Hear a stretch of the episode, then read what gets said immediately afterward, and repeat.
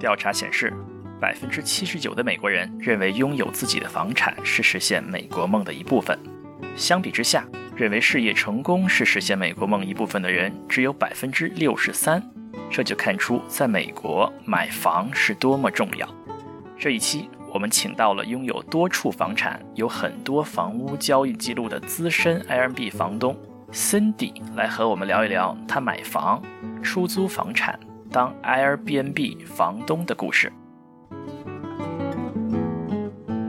一定要买的便宜，对吧？就 Flip House 就是说，你就是看到一个破房子，你就出个很低的价，然后卖给你就卖，你就捡到一个漏；不卖给你，你也不要去 b 的高价，然后去争这个房子。就是包括短租市场，既包括房子，也包括 hotel 之类的，我们统称短租，就是最严重的几个月，三四五可能掉了只有百分之二十。他说是四点一。四点一好低呀，还不赶快三号 重练？难道留着过年吗？赶快删了，重新来。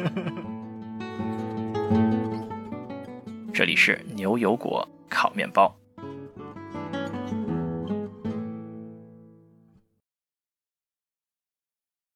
大家好，我是 Cat，我是斯图亚特，我是 Windy。今天我们要来讲什么呢？我们要来讲如何在美国做房东以及做房东的体验。非常有幸的请到了这个资深的 Airbnb host Cindy 林来跟我们做一下介绍。嘿，大家好，Cindy 你好，你好，欢迎来到我们的节目啊。那么我们先来问一些数字性的问题吧。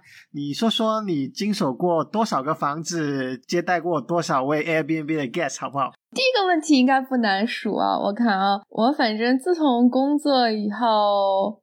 我买卖的房子可能一共有八次吧，就是或者买或者卖。那我得数错了，九次。九次哇！你为什么要这么多次呢？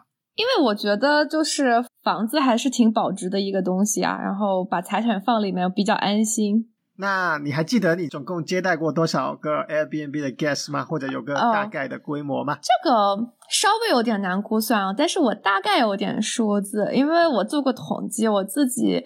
嗯，我现在房子中其实只有一个房子是用来做短租的。那么这个房子我做过统计，我大概是平均每个月的入住率有百分之九十，然后呢，平均每一单的长度大概是四点七天。所以你可以稍微做个计算，就是可能平均每个月有五单到六单。然后我可能做 M B B 房东做了两年吧，所以就算一下，大概是五乘上十二，六十乘上可能一百二十单的客人吧。哇塞，三位数，这也不少了。那么接下来我们聊聊一个听众的很热门的话题，就是什么样的房子适合投资用来做 a 呃？或者我们可以兼顾一起聊聊，还有其他什么样类型的房子我们是值得投资的、值得买的？嗯，你的问题是说什么样的房子首先适合买来做 Airbnb，对吧？然后第二个问题就是更 broad 的一点，就是说，嗯，in general 有什么房子适合用来买来投资？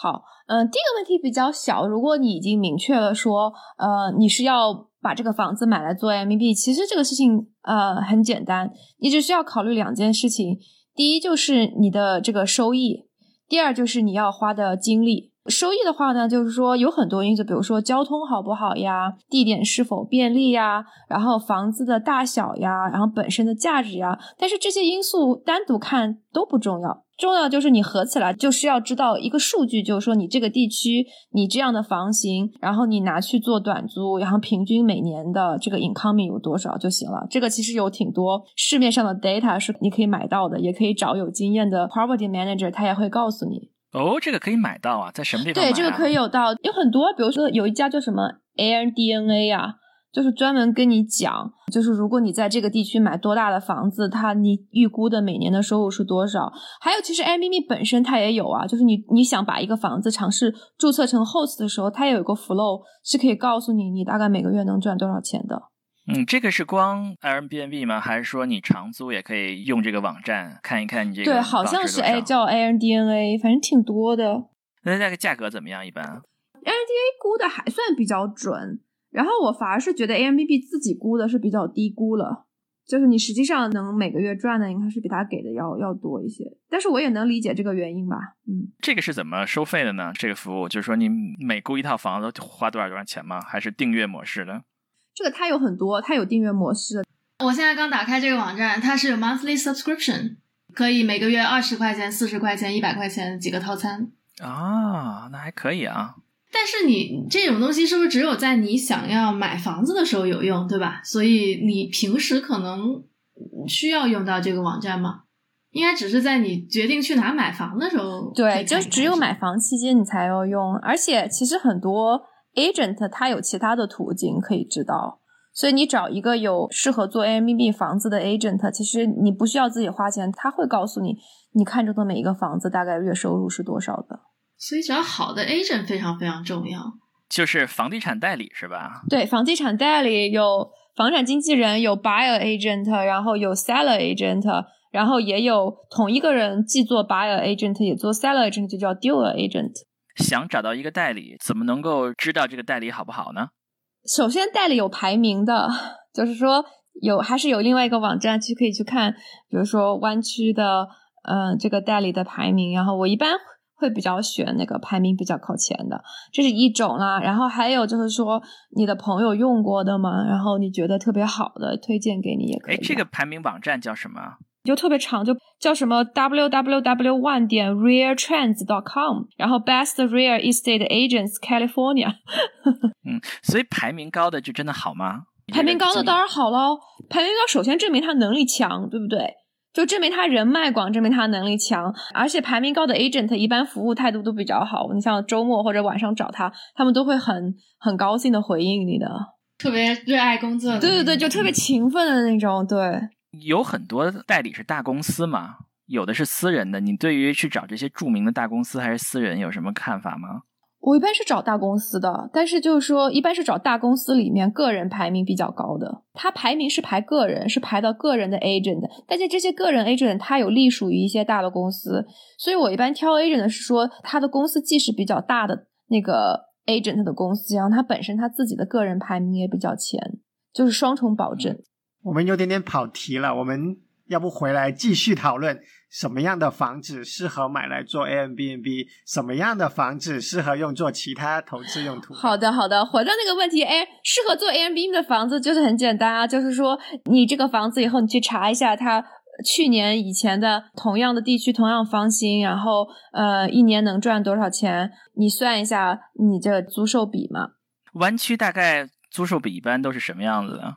湾区的租售比，如果是长租的话，通常非常不好，就是或会远小于外州的房子。像外州的房子，很多租售比的那种算法，租售比就是说，你比如说一年你可以收多少租金，然后除上这个买房子的总价。假设你没有贷款的话，按照这种算法，像很多外州的房子，或者说出了湾区的房子，一般都是百分之十以上你才会投。你是不是很吃惊？对呀，这个减去房产税和维护费用吗？不减去就是纯，就纯粹纯粹的纯 revenue。外周是至少是十以上，你才会去买它。能否说一说这个百分之十要怎么样的公式算出来？嗯，通常你算这个投资的话，有很多公式，最常见的比如说 cap rate 呀，还有 ROI 呀，然后还有 cash on cash 呀。我个人比较喜欢用 ROI 来算，ROI 的就是说投资回报率，对。那这个投资回报率是可以和比如说股市上投资回报率相比较的吗？还是光和房子比较？一般我 ROI 就是在房子里面算。如果你想算，就是跟不同类型的投资做比较的话，很多人喜欢用 cash on cash 这个算法。cash on cash 就是说我花出去多少钱付当配，就是我不管你贷款贷了多少，但我花出去多少钱付当配首付。然后它 cash on cash 就是很简单，就是我从口袋里面掏出去多少 cash，然后我每年又会拿回来多少 cash。就是我会觉得 ROI 一般来说，因为它涉及到 mortgage，就是一般 ROI 只是跟其他房产进行比较，然后 cash on cash 的算法是可以跟其他的投资进行比较的。啊，那我们说说这个在湾区一般这个投资回报率是多少，或者说是这个 cash on cash 是多少？房地产？房地产。像其实外州的这些 ROI 和 cash on cash 都会比湾区要来的好。一般来说，你的比如说 ROI，你得一年也有百分之十以上，然后你才会去出手嘛。但是如果是加州的话，通常能有个百分之五就不错了。百分之五听上去也不错呀。啊，那是因为你人在加州，在湾区，你习惯了嘛？你习惯了这种高房价和低的租售比。一般来说，这种情况下，你会 expect 那个房子本身的保值和它的涨的比外州要快一些，有这回事吗？你觉得？嗯，有的，有的。就是你之所以你不把钱投在外州，有很大的原因，就是说你会觉得，嗯，加州的房子还是相对保值一些。虽然它这几年并不怎么涨，或者说你要再早几年，一五年以前，那你就是房子本身增值的速度，其实比你赚的租金要贵多了。甚至是说一八年的顶峰之前，其实都还是能赚不少的。听得我都已经跃跃欲试了啊！需要多少本金能够加入这个大军呢？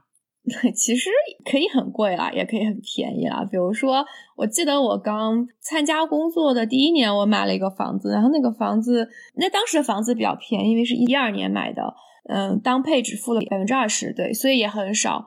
然后少到多少呢？大概可能也只有几万块。但是我当时刚工作，所以我也没有钱，这几万块我都没有付出来嘛。所以我就是找朋友借啊，就你借我五千，你借我一万，然后这样凑出来的当配。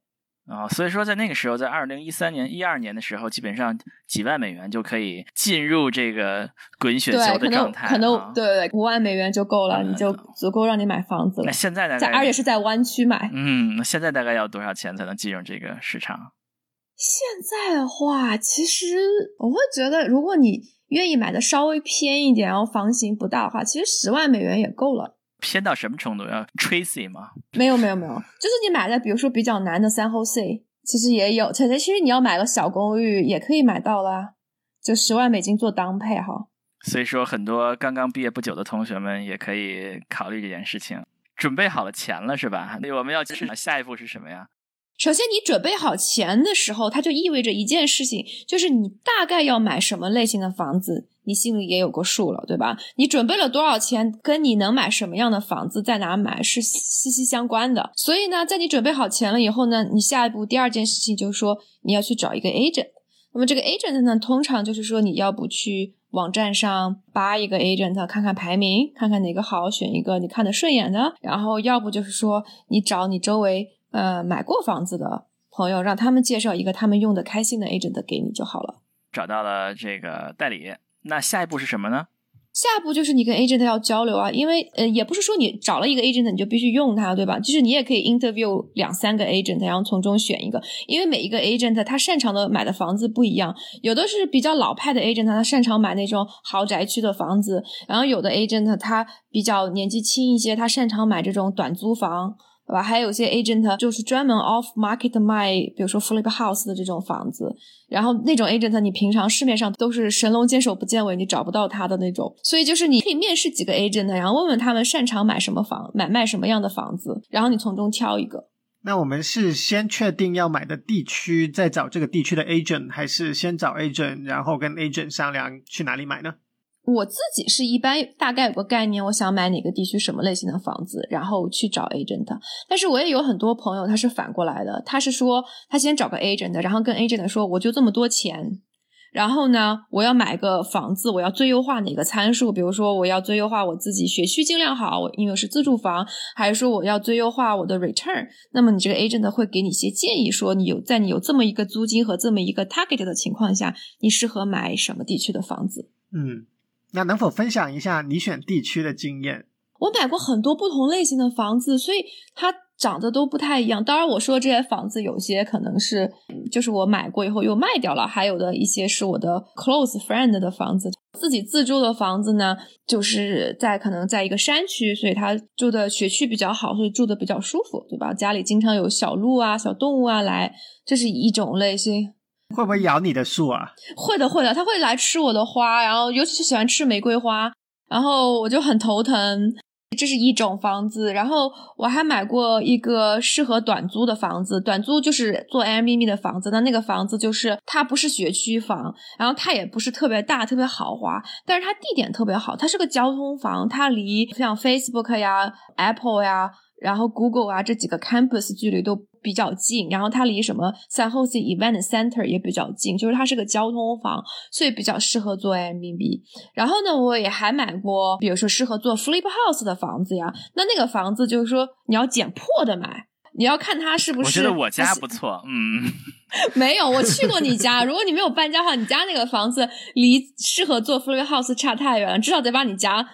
墙壁都砸掉，然后可能那样状况才适合做 f l i house。就然后还有就是，我还尝试在什么 Santa Cruz 或者塔后这种地方买那种度假屋，但那个就不是一个嗯 ROI 很好的投资房，那纯就是个人享受类型的。反正就买过七七八八，买过很多不同类型的房子。那你最喜欢的这个类型是什么？谈不上最喜欢吧？你说，就每个人有每个房子有每个房子的好。你说我自己住的房子出租出去肯定性价比不高，但我自己住的很开心，对吧？但是你要说投资房的话，肯定不能买我自己的自住房那样子，不然会亏本的。所以我觉得每个房子有每个房子的好，我就谈不上最喜欢什么，看你的目的是什么嘛。就是除了自己住的房子，从来没有培养出感情过吗？就是说，哎，这个房子 不舍得卖。我觉得没有，因为我觉得除了自己自住房以外，剩下的房子都是 investment 的，都是为了投资。那你投资的话，其实就是算数学公式嘛，哪个合算买哪个，谈不上感情啦。所以就跟理财产品显示在账户上的一个数字差不多，对吧？对对对，就它更多是一个数字。像我有些房子买的时候，从买到现在我还没去看过。并没有看过那个房子，但是我觉得也 OK，因为数字长得比较漂亮。哇，这就叫做资本家就是这样，是吧？不是吧？应该叫地主。还记得那个九二年的那个电视剧是吧？北京人在纽约是吧？他那个女儿一直管房起名叫资本家是吧？直到这个看了他的房子，说我错了，原来你是地主啊！对，刚才说起找代理，你有没有什么你面试每个代理都会问的问题啊？有的。我会问他去年的成交量怎么样，成交了多少单子，然后我也会问他说你擅长买卖哪个地区的什么类型的房子？他就有的代理他擅长买房子，有的代理他擅长卖房子，就不一样的。我听说房产经纪这个职业是这样子的，一般新入行都是先做买方的经纪啊。因为没有很好的人脉嘛，也没有人找你卖房子，而卖房子是一个好做的事情，因为你只要帮别人卖，无论如何都能卖出去，都能赚到钱啊。往往都是你帮别人买的足够多了，你有些过去帮忙买过房子的客人，现在又要卖房子了，就回来找你。所以一般卖房的经纪可能都是比较资深的。你说的这一点是很对的啊，为什么呢？因为你想你要买房子，你这 agent 如果经验不足，帮你搞砸了，你这个房子买不到。那就算了，对吧？咱就看下一个问题也不是很大。如果他帮你买了三个房子都搞砸了，那你就换个 agent，呃，which is not the end of the world，也还好嘛，对吧？但是，如上你如果你要卖房子。那你这个房子卖一次卖砸了，这个房子还是你的呀。你可以把 agent 换了，但是你这个房子你换不了。你房子上就有一个曾经在 market 然后卖不掉又拿回来的这样一个不好的记录，你就永远在了。所以就是说，呃，选卖房子的 agent 要比远远比选买房子的 agent 要慎重很多。对对对对对，我觉得这个可以下次我们找这个 agent 聊聊人家做 agent 的经验的时候，深入探讨一下。讲到在呃湾区做 A B B 投资，不同的城市有不同的这个短租的政策，而且看到有个提问说，三藩现在短租政策非常严格，都不能够租短于九十天的。在买房子投资做 A B N B 的时候，怎么样去了解不同城市的政策？这些政策怎么处理呢？首先，我纠正一下，那个三藩是可以做短租小于九十天的。这是可以的，呃，第二就是说长短租的划分不是以九十天来划分的，往往是三十天、三十天左右来划分。但是就是说三番对短租是有一定限制的，就比如说你不可以整租，你只能说把这个房子的一个房间给分租出去，并且你每一年短租的天数加起来总和就不能超过一个数值，好像是九十天，但是因为这个法规不断的在变。呃，我也不是记得很清楚。然后每个城市的规定也不太一样。然后每一个城市它的执行力度也不太一样，因为有的城市它虽然有这个规定，但是它不太执行，因为毕竟 M M 短租的话是给政府创造效益嘛，创造税收，所以他们觉得哎税收不错，那其实也不太愿意管。然后那有的 city 呢，它就执行很严格，比如我觉得三藩是基本上是湾区最严格的吧。对你说到这个 City 创收啊，我之前就看过一个很搞笑的新闻，说 Palo Alto，嗯，Palo Alto 的 City 说，理论上从松岭来说，在 Palo Alto 经营 Airbnb 是不行的，但是呢，我们呢不做 enforcement，对，而且我们还收税，对对，很多城市其实现在就是这个样子的。然后我所知，可能最友善的是 Menlo Park，就没有。什么监管？然后 Mountain View 我也查过，也是限三十天以下的话，就要去政府那里注册，多交百分之十七的税。嗯，那其实如果一个房子它一年不能超过九十天来做 Airbnb 的话，相当于就几乎不能做 Airbnb 了，对吧？你一年三百多天呢？对，实际上像这种执行力度特别严格的城市，它实际上是不鼓励你专门买一个投资房做短租的。比如说你在旧金山，你还是可以做长租的，对吧？对，长租是没有限制，长租都是可以租的。嗯，那我们来比较一下长租和短租怎么样？好的，那你想从什么角度来比呢？我有两个问题，嗯一个是说它对你金钱上的收益怎么样，还有一个就是说这个管理究竟有多麻烦，你需要跟他打交道吗？然后或者说你怎么找一个这种 property management 的人来帮你跟租客打交道？有两方面的问题，一方面是钱的问题，一方面是时间的问题。大部分情况下，我个人是觉得短租的收益肯定是比长租，呃，要来的多的。比如说，呃，我用来做短租的这个房子啊，当然今年有疫情啊，所以我们排除，但是我们就看二零一九、二零一八、一七的数据的话，就说我那个房子如果是长租的话，可能只能租个三千八到头了一个月，但是我短租的话，基本上可以翻一倍，就可以做到六千到八千。一个月取决于这是 hot 还是 cold season，就是说短租的话，它至少账面上的 gross income 可以是这个长租翻一倍呢。但是短租肯定你花的精力要多了，但是就两种方式。第一种方式就是说你自己管，对吧？你自己管，那你基本上你长租、短租的收入可以是长租的翻一倍，然后但是你的 cost 呢，只是说你自己多付一个 utility，那 utility 的部分其实占的。并不是很多，utility 就是像电费、水费这电费、水电、水电网、垃圾，有的还有什么 gardening 这样子。嗯，这是一种方式。但是这种方式呢，就是说需要花比较大的精力，比如说 a m b b 这样的平台上去招揽客人啊，对吧？你要回答客人的问题啊，就是就是第一、第二，客人实际入住的时候，他会遇到各种各样的障碍，比如说不知道怎么 check in 啊，比如说炉子不知道怎么用呀，他就会来找你。那你这些问题你都得帮租客来解决嘛，对吧？还有更头疼的就是你的短租客人他不遵守你的规矩，他比如说到了该 check out 的时间他不 check out 的，那这时候你就头疼了，你就得处理这种 case，所以你肯定是花的精力是短租是比较多的。还有一种方法，就是说你找一个比较靠谱的 PM 公司，PM 就是 Property Manager 的公司，资产管理、资产管理公司，PM 公司、资产管理公，就是现在有很多，基本上湾区有多如牛毛的，就是公司或者个人，他们是在做 PM 这个短租 PM 生意，对，多如牛毛。然后那这个也有个排行榜吗？这个目前为止没有什么排行榜，我没有看到过排行榜，一般都是一般都口口相传，就是比克朋友用过的，然后评价不错的，我就用它。对，所以你找的这个也是靠朋友推荐的咯？嗯，对，也是靠朋友推荐的。对，就是一般像这种短租，他会收百分之十五到百分之二十五的税，这个管理费嘛。如果你既不想自己花精力，然后你的房子如果短租又能是长租的两倍的话，那你即使把百分之二十五的管理费付给他，那你还是合算的。但是会有别的风险吗？你跟他们要签合同吗？要的，要的，那肯定是要的呀，因为合同是对双方的保。风险的话肯定是有的，但是我是觉得短租跟长租比，就是说短租会有一些新的风险，但是呢，它也会规避掉长租的一些风险，所以就是各有各的好。那我们说说长租有什么风险吗？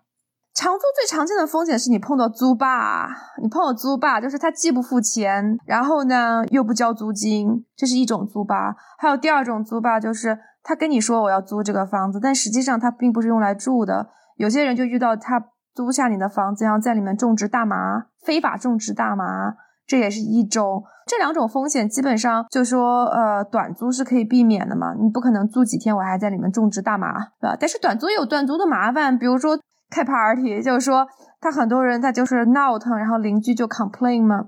这种你会在你的 Airbnb 上面就是禁止这个？我会三令五申，就是我的这个 listing description 里面会写不能开 party 啊，然后给他发一个 pre-approve message 会说不能开 party 啊，check in 的时候会说不能开 party 啊，check in 完了以后第二天我会给他问个好，说不能开 party 啊，对吧？就是会三令五申的强调，但问题是还是有 重要的事情，对重要事情要说三十遍，三遍是不够的，但是还是会有人他不遵守。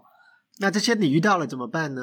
对啊，有什么办法吗？如果遇到了是这样子，首先呢，你可以跟他沟通，你跟他说你违反了我规定，所以请你现在立刻停止，这是第一个。然后第二个的话，你可以如果客人还是不听，并且接着闹的话，你可以求助 Airbnb，就比如说你让 Airbnb 就把这个客人的 reservation 给 cancel 掉。那 cancel 掉了以后呢，他没有 reservation，他就变成非法居住你的房子了，对吧？那你这时候你就可以去赶他走。我作为一个外行，想问一个比较外行的问题啊，就是比如说我们去其他地方旅游，跟美国好像比较少啊，其他国家有，就是直接注册成家庭旅馆。那这个和 Airbnb 的区别在哪儿呢？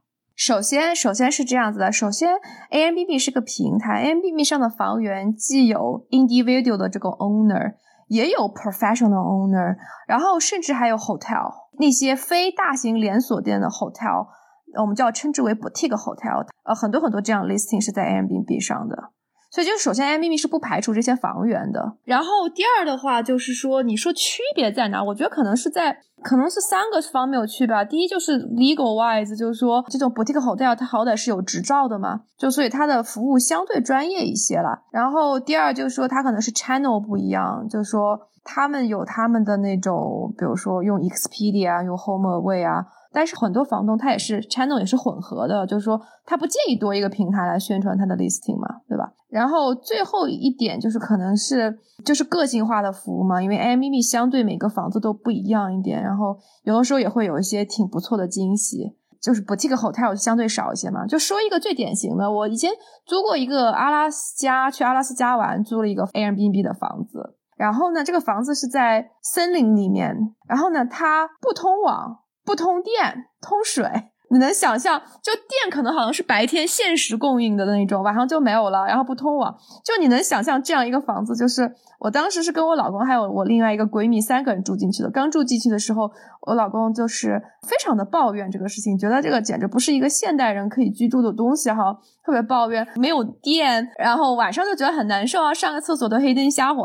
但是后来我们住了几天以后，就特别喜欢这个房子，因为那个房子它有很多。很原始的设施，就比如说它旁边有那种桑拿房，但这个桑拿房跟我们平常去健身房用的桑拿房不一样。你是真的是要去井里面 pump 水，把井水 pump 起来，然后自要砍旁边的那个柴，然后自己点火，然后把那个水烧热了以后，他给你供到这个桑拿房，就是一些特别特别原始的东西。你会住几天，你会觉得还挺有，就不能长期住啊。但是你住几天，我觉得啊，真的特别好玩。哇，原来没有电的情况下还是能够有桑拿的，只是非常手动。就是说，如果你有特色的房子，其实 Airbnb 是更合适的啊，注册成旅馆是不合适的，是吧？因为你有特色的房子很难量产嘛。你说这样房子我造一批十个、一百个是不可能的嘛，一般都要就一个两个。那你不成量的话，你也没有办法注册成 hotel 或者其他的家庭旅馆嘛。你遇到过租霸吗？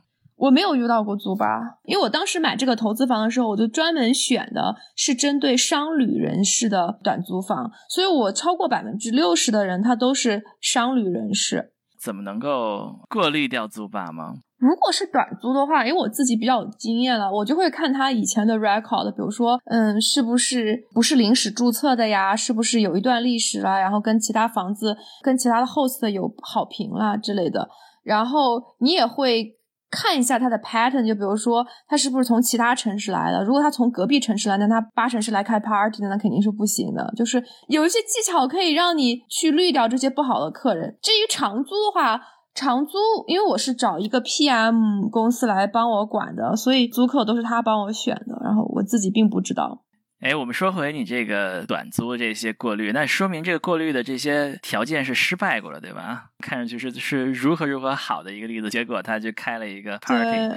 我自己没有，那我只能讲我朋友的了。知道目前知道一个最夸张的 case，就这个 case 还上过新闻。这个事情就是说，嗯，那个客人他他声称他是一个家庭聚会，他是来参加附近的 wedding，然后有一个家庭聚会，然后所以他那个租的房子好像是一个山的山顶，然后那个山上就只有两栋房子。然后就这栋 Airbnb 和他的邻居，他们一租好像租了三天，第一天还特别小心，就只住了几个人，但是他这个人数仍然是超过了，就是呃房子的，就是 reservation 上限定的人数，然后呢就被他旁边那个邻居就是告状告到了我朋友那里。然后我朋友就跑去质问他们，结果他们就显得特别特别礼貌，说：“哎呀，我们就是 family gathering 啊，对吧？就是说我们好久没相见了。那这个婚礼的话，他们只是来坐坐聊聊天。那因为很久没见，一不小心就聊得很晚，所以走的比较晚。但是他们其实并没有在这里住什么的，就显得特别特别礼貌，还主动拿出自己的身份证啊、驾照啊什么的给我朋友看。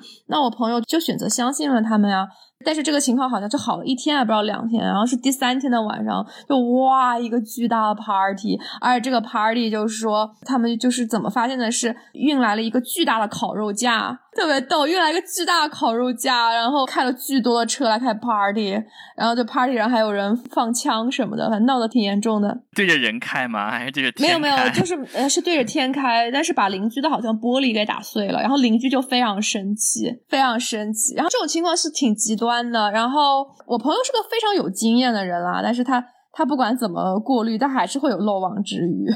而且这种情况最糟糕的是，在他开 party 的时候，警察都不敢去赶人。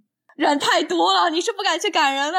对你只有等他们 happy 完了以后，让他们默默的走了，你去收拾残局。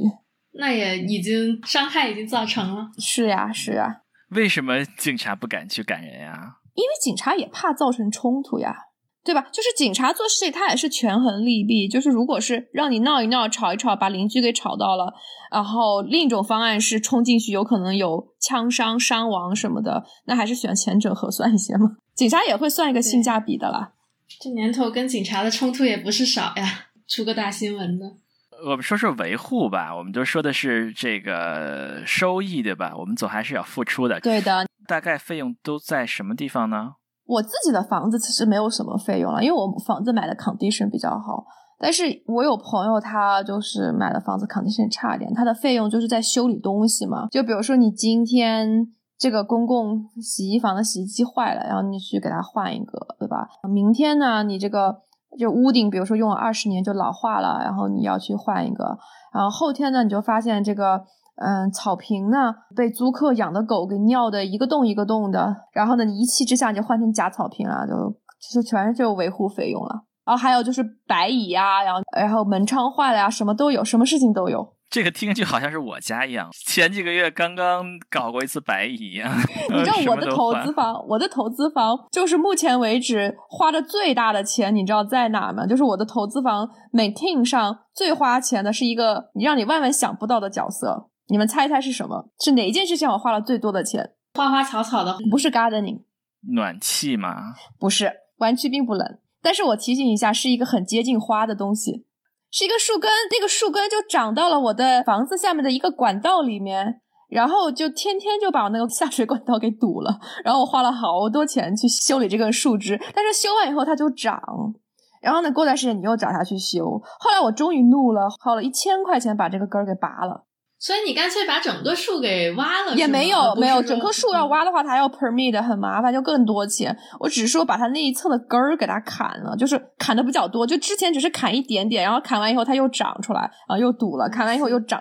后来有一次我终于怒了，就把那一块根儿砍的比较多一些。当然我还是觉得可能五年以后可能又长回来了，但是我至少这五年应该可以休息一下了，不用再跟它做斗争了。那我们要不再说说这个给 property management 要花多少钱？这应该也算是开支的一部分吧？对对，这算是开支的一部分。那么管理费用通常在湾区的标准，如果是长租的话，通常是百分之六，就是租金的百分之六是你给管理公司的费用。如果是短租的话呢，通常是百分之十五。它就 cost 的一种就是 management fee，但是你说百分之十五其实已经很少很便宜了。你知道，要是你去其他地区，比如说去夏威夷的某些地区，它管理费用有百分之五十，因为它更多更短的短租是吧？不是更短的短租，就是这些管理公司它会算一个性价比，就是说。我到底收到多少的时候，你愿意把这个房子交给我管？因为你在夏威夷有个投资房的话，大部分人忍不住在夏威夷。你用它也好，不用它也好，你反正你要不房子空着，你要不就得找一个 PM 的公司来替你管。那么这些 PM 公司他就会算算到你刚好好像我收百分之五十，那那你还愿意在夏威夷买一个买一个 vacation house？对，就实际上是供求决定的，并不是说百分之五十就合理。那这百分之十五的短租的管理费用，是不是包括帮人帮你派人上门来打扫？然后帮你去 Airbnb 做 listing 啊，等等，这些都搞定了。呃，很不幸，并不包括打扫费用，就打扫费用是另算。也就是说，它是在你，但是它包括一些其他的服务，就比如说帮你在 Airbnb 这个平台上做 listing 呀，然后帮你做客服啦，对吧？然后帮你解决一些 ad hoc 的问题，就比如说我灯泡坏了，客人要找你啊，这些不包括不包括 cleaning 费。但是帮你找能够打扫卫生的人吗？对，通常短旅公司他们是有自己的 in house 的 cleaner 的，然后他们会派这些人去打扫房子，那是另外收钱。对，但是这个费用是立马收钱的，就是相当于 cleaning fee 直接 charge 到客人的对，cleaning fee 实际上是直接 charge 到客人的头上。我来替 Cat 问一个问题，我觉得他肯定想问，不好意思问啊，在房子收入这方面，税的方面是怎么交的呢？你说税收问题啊？就算个人收入，算算个人收入，然后算 income，算 income，但是湾区的大部分房子这个数值都不是正的。就是它的收入并不是按照租金来算的，是按照租金减去你的维护成本来算的，对吗？对，就是你的 profit，算你的 profit，就是 profit 就是你的 gross income 减去你的 cost 嘛。所以有可能你房子不是正的，然后你可以不用在这些事情上交很多的税。是的，很多房东他是不交税的，因为。他的这个 profit 是负的，这个按照税法说，你不用注册任何公司就可以个人把这些，就是比如说你的这些实际收入，其实并不是真正的就收入啦，就是投资这方面是减去开支的，这个是按照按照税法实际上这样定的，对吧？你是不用注册公司的，但是也有很多人，他为了规避风险，他会把自己的投资房放在 LLC 下。这样这样做有什么好处吗？啊，这样做的好处就是说那个风险 control 啊，就比如说你的房子如果出现问题，那你最多就是把这个 LC 里面的钱给赔光，你不会比如说把你家的自住房也拿去赔了。这如果说它的现金流是正了的话，那就是按照个人所得税收费，对吧？对，是按照 income 来算的。这也是正常嘛，因为它实际上就是收入，对吧？对，它就是一种被动收入嘛。那我再来提一个复杂一点点的问题啊。防止你有一些规定，例如说过去五年内你自住过两年卖掉，可以抵掉五十万的 capital gain，这些你会去操作吗？还有幺零三幺 exchange 这些你会操作吗？我都会操作的。我之前不是刚才提了，我说我买卖了好多次房子嘛，但是这个里面我基本上是投资房只买还没有卖过，然后。我所谓的卖，基本上是我的自住房，是因为我只有永远只只 keep 一个嘛，所以就是我的之前住过的自住房，我就会卖掉。那我卖的时候，我就会有这个税上的 benefit，就是说我五年过去五年之内住满至少两年，然后我就可以拿五就是五十万的增值，我是不用交税的。哎，Kevin，你刚才问的问题里面那个幺零三幺 exchange 是什么东西啊？解释一下可以吗？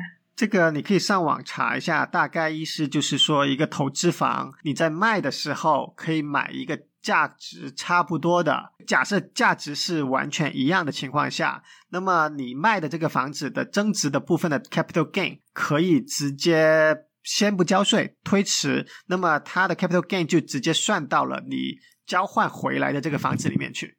Capital gain 就是资本利得。对你买卖房子，如果你卖的比买的要贵，那么这个部分多出来钱叫 capital gain。然后，如果你是买了一个房，嗯，租出去了赚租金，或者是不管长租还是短租，这种就是是属于 income。我们来算一下啊，比如说 Cat 花一百万买了个房子，然后过了两年之后，一百六十万卖出去了。那么如果说他不买新房子的话，并且这个房子是自住的话，那么他赚了六十万这部分，五十万是不用交税的，要另外的十万是要交资产利得税。但如果不是自住的，就是出租房的话，就是永远六十万都是要交的，对吧？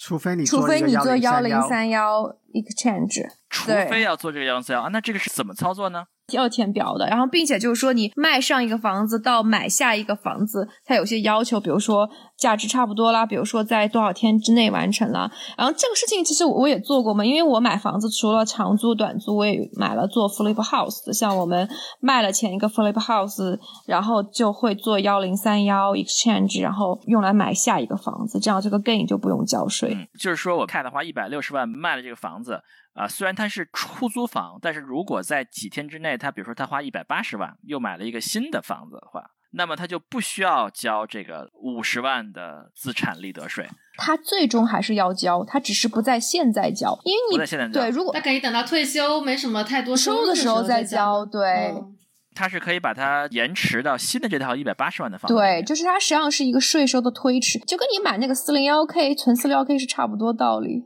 就你现在不交，啊但你最终还是要交，但是你交的时候 financial condition 不一样，你的税率也不一样。如果做出租房的资产管理的话，可以一直把资产的这个利得一直就延迟下去，理论上这个可能性是存在的，这个可能性是存在的。这个比买股票要强很多呀。买股票每手卖了都必须要交，对吧？哎，也不好说，股票有股票的避税方式啊。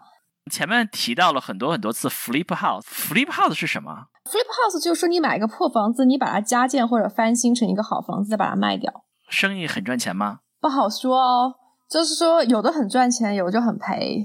哎，那这个怎么看？这个有没有前途赚钱呢？这个说来话长，这是一个 big topic 啊。但总的来说，首先我自认为我自己是没有能力去买一个好的 flip house 的，我只是有好的合伙人，他们是建筑师，他们可以看，他们有人脉，然后可以买到比较便宜的。提供钱是吗？对，我是我是那个 investor，就是给钱的那个。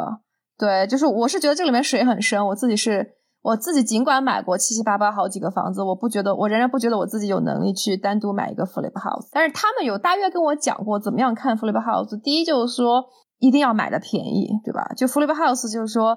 因为你不是自己住的，所以你的要求会比较低。你不是说我学习要好，我也不是说我有个人喜好、个人感情在里面都没有。你就是看了一个破房子，你就出个很低的价，然后卖给你就卖，你就捡到一个漏；不卖给你，你也不要去 b 的高价，然后去争这个房子，对吧？比较有耐心，一个一个 b 的那你总会有什么机会捡到一个价格比较低的合算的房子嘛。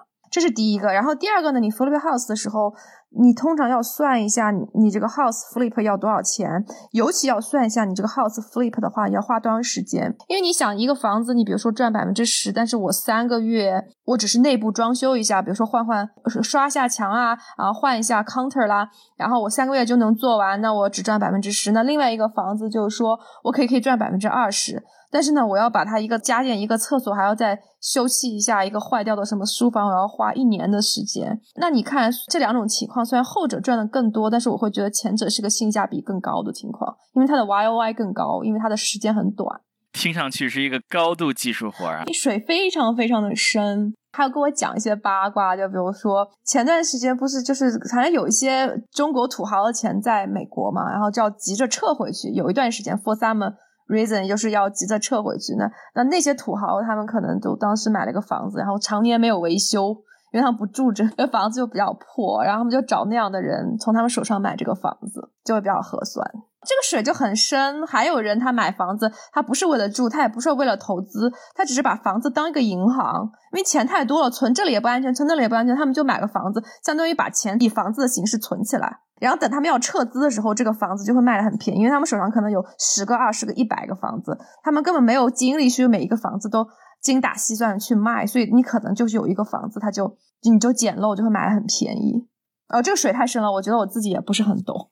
好，那就是我们来聊聊新手话题。那我们可以从听众提问里面先开始啊，挑一个我觉得比较适合作为开始的问题吧。就是说，新手入门有必要挑选离自己近的房子来买吗？还是买稍微远一点的其他城市也可以？还是说其他州的也可以？首先，你这个问题，新手买房，我假设你说的一定是买投资房，对吧？如果是自住房，不存在一个买其他州的自住房的问题。对，那如果是投资房的话，新手买房，我建议是买你 driving distance 范围内的房子，就是你能开车到，能开车到的。比如说，你可能你觉得开一个小时车不累，那你就买一个小时；你觉得开一个小时很累，那你就买开车半个小时之内的房子。为什么呢？因为你新手买房的话，就说你是新手的话，你其实最好就你像我是算是老手了，所以我有些房子我会在没有看的情况下我就买了，对吧？但是这件事情我对新手是不推荐的。那你首先要看房子，那么你就很难说我不断的坐飞机去外州来看这个房子，对吧？所以一般来说，新手买房，他的第一个房子就是还是在自己开车可以到达的范围内。第二点就是说，你买完房子，你投资房，对吧？呃，如果你是打算多赚点钱、多花点功夫的话，那么你得自己管理啊。那你自己管理的话，你肯定是得在你的 driving distance 范围内，对吧？也或者说，我哦，我不自己管，那么我找一个 PM 公司来管。那么如果是外州的话，那么你就不好监督他们的管理工作啊，说不定他们把这房子管理的很糟，你一年都不会飞到那里一次，所以你也看不到他们这个情况，就被他们欺骗了嘛。但是如果你是就是自己呃 driving distance 范围内的房子，那你就不容易被这个 PM 公司欺骗嘛。有道理。那我们接着进入下一个问题。一般来说，就是说作为一个 Airbnb 的 host，肯定会在乎自己能够拿多少薪啊。那这个东西从何做起呢？是不是应该做一些相关的优化呢？因为一开始你没有任何的评价嘛，对吧？很能够让别人想要租你的房子，而且一开始愿意给你好评。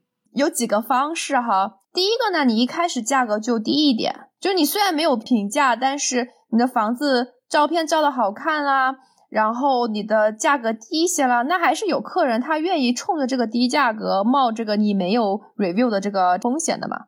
那这样子的话呢，你好好接待你的头几波客人，然后积累好评。那第二种方式就是说，你可以先介绍熟客去住你的房子嘛。就比如说你家里面有朋友啊，他的父母来了，家里住不下，那你就把这个房子介绍给他们租嘛。那你这个父母就是走的时候让他们替你留个好评啦，对吧？然后第三种就是说，你可以找一个大 V，就是就是有很多好的 review 的这个 host 来当你这个房子的口 host 的嘛。哦，这都行。哎，这个可以，这个方案对，这个也可以啊。因为别人说哦，这个房子的主 host 可能没有 review，但这个口 host 的 review 很好呀。那这样子别人也会考虑的嘛。所以叫傍大腿嘛，傍一个大腿 host 也是口 host 也是可以的。能够总共有多少个 co host 啊？还是只能有一个主的一个 co host？主 host 只能有一个口 host，好像可以一共可以有四个嘛 host。哇，那不就可以轮流来找大腿了？理论上也是这样子啦，但是问题是。那个大 V 的口 host 他不一定愿意替你干这个事儿，因为如果你这个房子你是个新手 host，你搞砸了，那么他的名声也是要受损的嘛，啊，对吧？就是他也不一定愿意替你干这个事儿，所以更要跟 c i d 搞好关系。哎，那还有这么一个网友提的问题啊，他说他的房子打分就已经比较低了，还有救吗？还是说删号重练会对他来说是一个更好的 strategy 呢？就他的 Airbnb 的打分，这个是可以删号重练的吗？这位网友他现在的房子的平均分是多少呀？他说是四点一，四点一好低呀，还不赶快删号 重练？难道留着过年吗？赶快删了重新来。哎，这个可以删号重练吗？当然可以啊，你就把这个账号关了，然后你再重新注册一遍，用一个新的账号嘛，洗心革面，从头做人。他并不会看你一个房子之前有没有历史，是吧？他因为这个 review 是跟账号走的，他不是说跟那个 physical 的 address 走的。而且房屋也可以交易，然后换 host 而且我觉得他不根据这个房子的 physically 的 address 走也是有道理的，因为你同一个房子，你房子可以维修，可以变更新更好，然后你的管理团队、你的 host 都会变吗？如果你非要就是对吧，同一个地址不能注册几个，其实也是不合理的。对对对。就算是同一个业主，也可以从一一家 property management 公司换给另外一家。对，就同一个业主，哪怕你没有装修过，你也可能换掉 DM 公司呀，对吧？甚至换了家具啊。所以就说这些，我觉得允许删号重练还是比较公平的一个 rule 吧。这个网友问了一个问题，非常的应景啊，因为我看到你在社交网络上分享过你这个非常漂亮的装修啊，Airbnb 的装修有没有什么特别的偏好吗？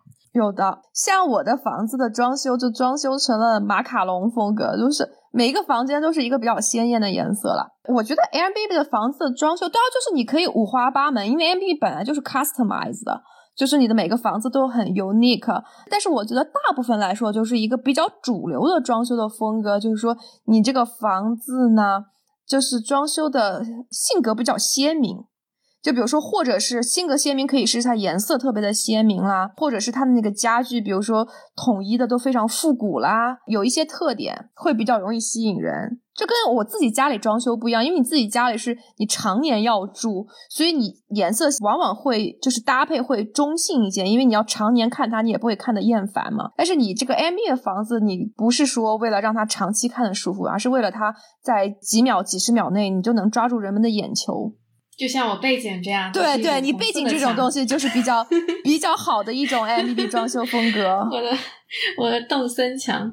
那还有这么一个网友问题，就是说，呃，那像今年这个疫情对咱们这个长租或者短租影响严重不？有没有什么可以跟呃听众分享的经历？哦，可以可以，对短租的影响是非常非常严重的嘛。就是说，这个网上有公开的数据啊，就是说。就是包括短租市场，既包括房子，也包括 hotel 之类的，我们统称短租，就是最严重的几个月，三四五可能掉了只有百分之二十，但是现在又恢复的挺快的。像美国境内的话，就基本上算是恢复了吧，基本上恢复到去年同期水平了。哦，这样子，所以其实像现在六月份这个 summers 的 booking，比如说像你 own 的房子，其实也还是有蛮多客人会想去啊什么的。这样，呃，我自己的房子是没有了，因为我自己的房子是租给我一个朋友了，然后我的朋友强烈要求一定要租到这个七月底，对，所以我就租给他。但是我这个决定不是一个就是最优化我的收入的决定，就主要是给朋友行个方便嘛。但是我有其他的朋友，他的房子。呃，就是短租，然后我能看到他的房子的，就是一些情况。那个房子真的很牛，就是哪怕是疫情很严重的时候，一个月，现在好像六月份，不管是五月还是六月，他那个一个 five bedroom 的房子好像也有七八千。哎，但是这个合法吗？现在不是 shelter in place 吗？大家必须在家待着吗？shelter in place 好像意思是说不能聚会吧？他那个房子。因为有个游泳池，所以大部分都没有人去聚会了，都是一家人 vacational 一下，就自己房子住烦了，然后要去他的房子住一下，然后有个 hot tub，然后有一个什么 swimming pool 啊，可以玩一玩。哦，就是还是可以的，是吧？就是应该是应该是可以的。居家令的时候还不一定在家待着，还是可以找别人对对，是找别人住，你只要不聚会就好了。我还有认识朋友是，就是他。自己租的房子已经到期了，然后他刚好父母在这边，然后他就干脆就是退租了他的，比如说在湾区的房子，然后去找一个海边的 Airbnb 就住那么一两个月，就这种。有的有的，我有一个朋友，他是原来是在湾区，所以我们认识，然后后来他搬到纽约，嗯，去上班了，但是后来不是有段时间纽约的疫情很严重吗？但是呢，他在纽约疫情变得很严重之前。他就能敏感的预测到了疫情会变得严重，所以他就在 Yellowstone Yellowstone 真的吗？对 Yellowstone 里面还不知道附近就租了一个房子，租了两三个月，然后带着她的男朋友和她的狗去在那里住，我觉得特别的爽，特别的爽。黄石公园两三个月。对，其实现在是一个逃离这种平时的大城市的一个很好的时候啊，反正你在哪工作因为他们反正现在大家都 work from home 嘛，就是没有区别。那好了，我们这期节目到这里就差不多啦。这期讲了什么呢？我们讲了怎么样投资房产，包括了 Airbnb 的短租啊，包括长租啊，包括 flip 一个 house 啊。然后我们还介绍了很多里面的风险呀，或者说一些奇奇怪怪的故事啊。租霸是哦，讲了一下租霸是怎么回事，然后短租的风险在开 party，长租的风险在租霸。那好了，下次我们会请。一个 real estate agent 来聊聊他买卖房子的经验哦。大家请记得关注我们的节目，喜欢的话一定要点击订阅按钮。我们后会有期，好，拜拜，拜拜，谢谢 Cindy，拜拜。